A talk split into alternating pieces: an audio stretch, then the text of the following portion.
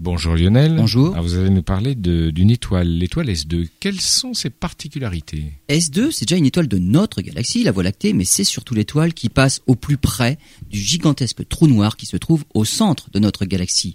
Un trou noir de pas moins de 4 millions de masses solaires. La masse du trou noir a été déduite du mouvement des étoiles les plus proches, et notamment de l'étoile S2. Il y a quelques mois, les astronomes ont profité d'un nouveau passage très rapproché entre l'étoile S2 et le trou noir. Elle n'est passée qu'à 20 milliards de kilomètres.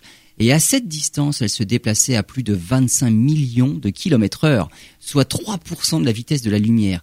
Et les effets de l'énorme attraction gravitationnelle du trou noir peuvent être étudiés, d'autant plus que les instruments ont bien évolué depuis les toutes premières observations. Les astronomes ont ainsi pu constater l'écart entre les prévisions obtenues avec la gravitation de Newton et celles d'Einstein, à savoir la relativité générale les prédictions de la relativité générale d'Einstein s'accordent à nouveau parfaitement avec les observations. Les astronomes ont même pu constater l'effet relativiste sur le décalage de la lumière de l'étoile, qui, au plus près, a vu sa longueur d'onde, la longueur d'onde de sa lumière être décalée vers le rouge.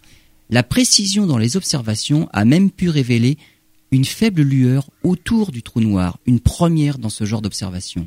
Les astronomes surveillent maintenant l'éloignement de l'étoile qui poursuit sa trajectoire sur son orbite, à la recherche d'un autre effet relativiste, et ce sera une preuve de plus pour la validité de la théorie de la gravitation énoncée par Einstein en 1915.